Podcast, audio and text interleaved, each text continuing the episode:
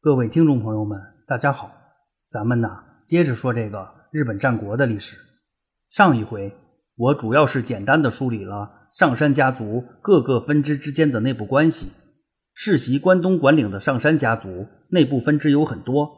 而且彼此之间相互过继的情况也非常普遍。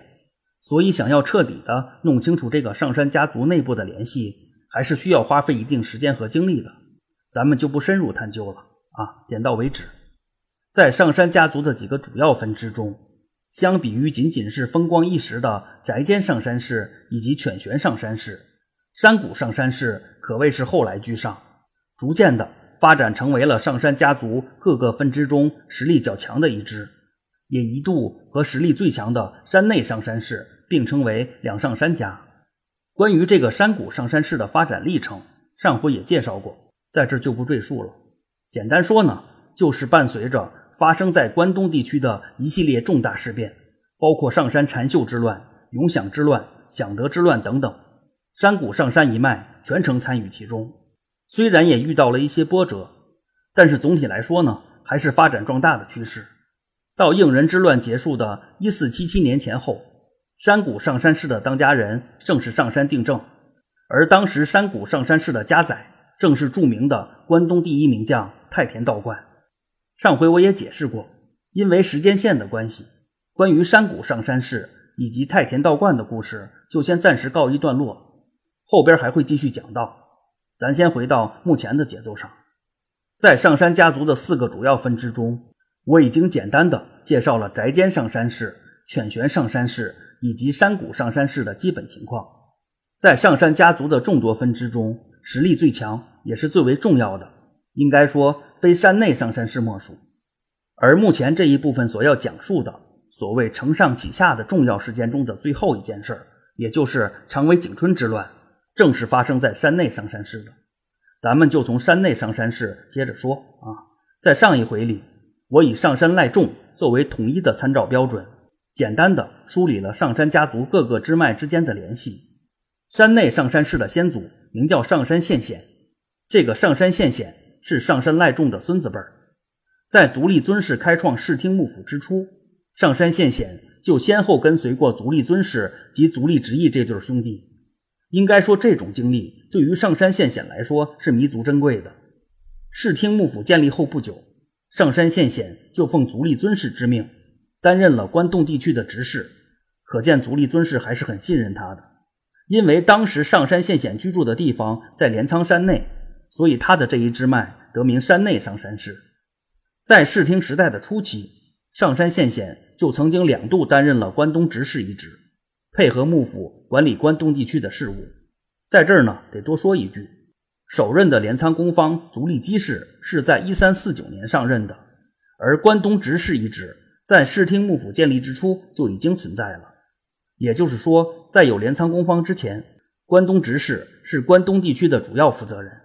上山县显能够两度担任这一要职，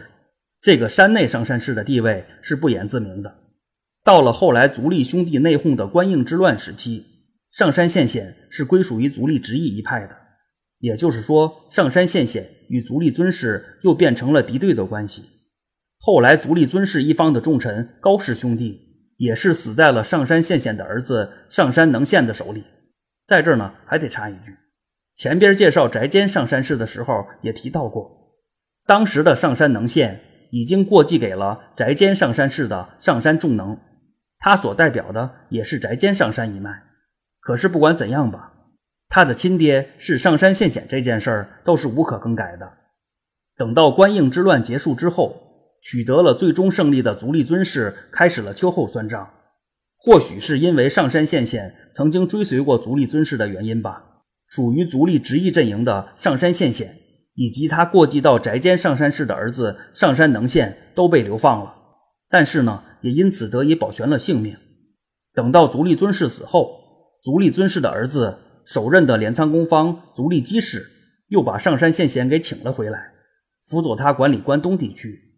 后来，这个上山宪显又三度担任了关东管领一职。应该说，正是自这个上山宪显开始。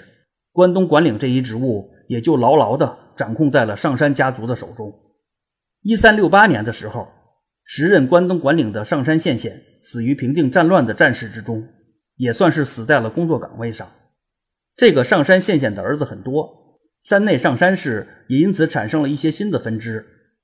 上山县显死后，先是他的儿子上山县春继承了家业，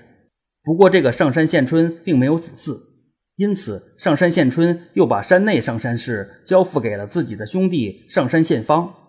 而上山县显的另外两个儿子分别成为了越后上山氏以及深谷上山氏的先祖。这两个分支等用到时再讲啊，咱先接着山内上山氏这条线来说，继承了山内上山氏的上山县方。可以说为山内上山氏的发展打下了坚实的基础。当时上山县方辅佐的正是第二代的镰仓公方足利氏满，在这一时期，上山县方立下了很大的战功，也因此成为了五国的守护。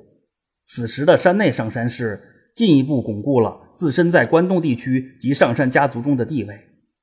继承了上山县方的是他的三儿子上山县定，在这儿呢得插一句。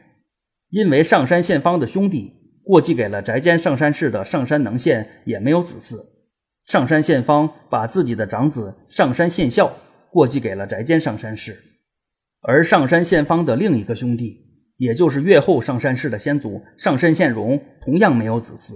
于是上山县方又把自己的次子上山房方过继给了越后上山氏，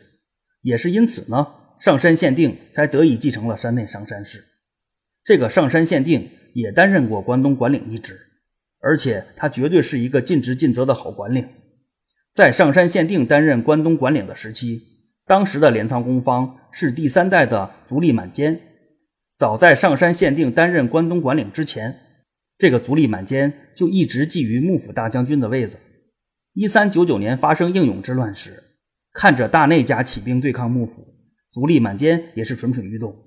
前边咱们曾经提到过的金川了俊，也是因为足利满兼的关系才被卷了进来，最终使得一世英名毁于一旦啊！当然，我就是顺带一提啊。咱说回来，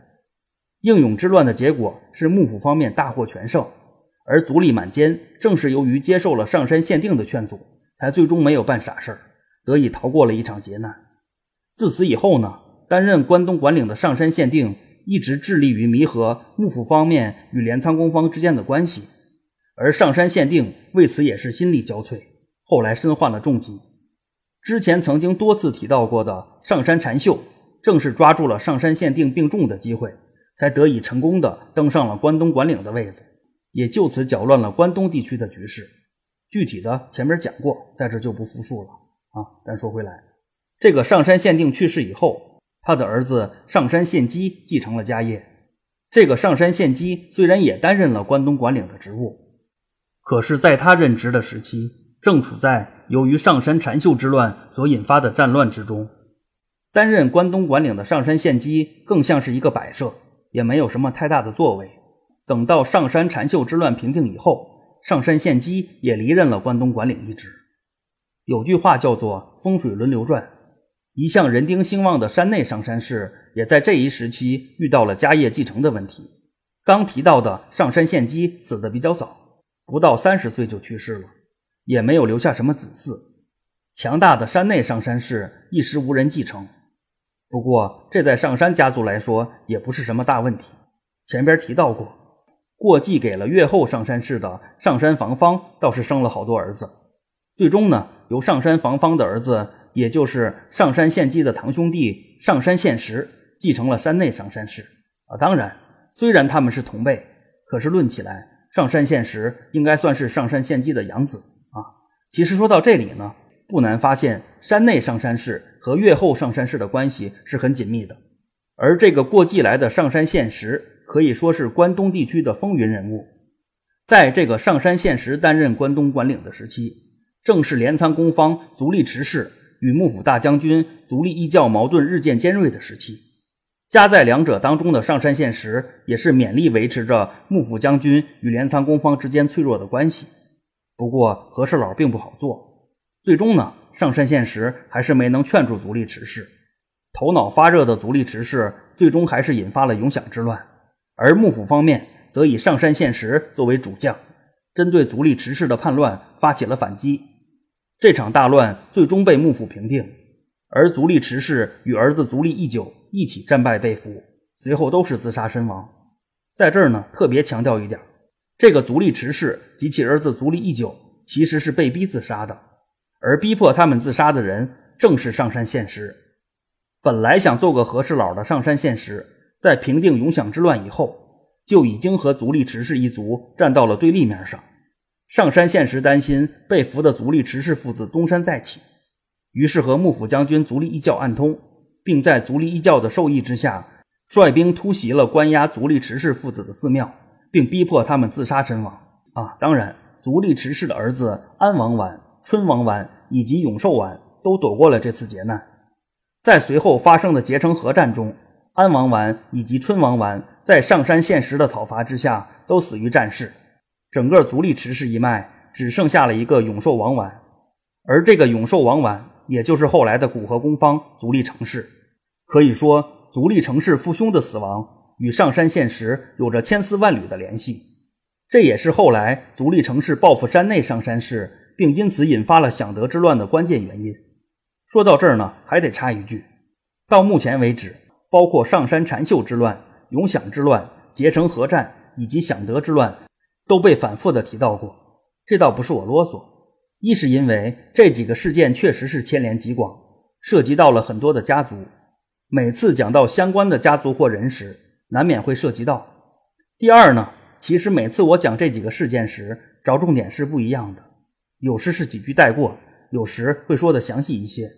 说到底呢，还是为了更好的讲故事啊。在这儿也特别说明一下，闲话少说，咱说回来，成功平定了永享之乱，并赢得了结成合战胜利的上山县时，也算是功成名就。或许是在政坛再也找不到什么成就感，上山县时后来转战教育界，致力于重建关东地区的最高学府足利学校。关于这个足利学校，简单说两句。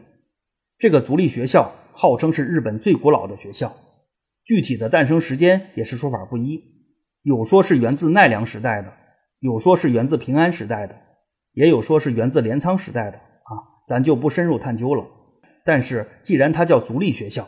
而且这个足利学校也确实是在室町时代得以发扬光大的，我也就采取了足利学校源自于足利家家族学校的这种说法。按照这种说法呢？这个足利学校应该是创始于镰仓时代的足利一间，当时是作为足利家族内部的学校来创办的。到了南北朝时期，由于战乱的影响，足立学校一度没落。后来正是因为上山现实的关注及扶持，这个足立学校才得以再兴，并一度延续至今。在这还得多补充一点，这个足立学校受咱们中国文化的影响深远，也算是现存的。比较古老的儒家文化发扬地之一啊。关于这个足立学校，就简单说到这儿啊。咱说回来，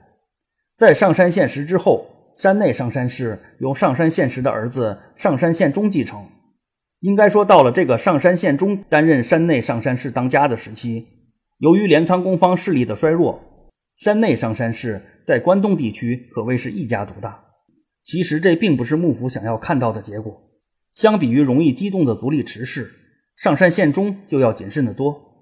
幕府方面即使想要找上山县中的麻烦，也抓不到什么把柄。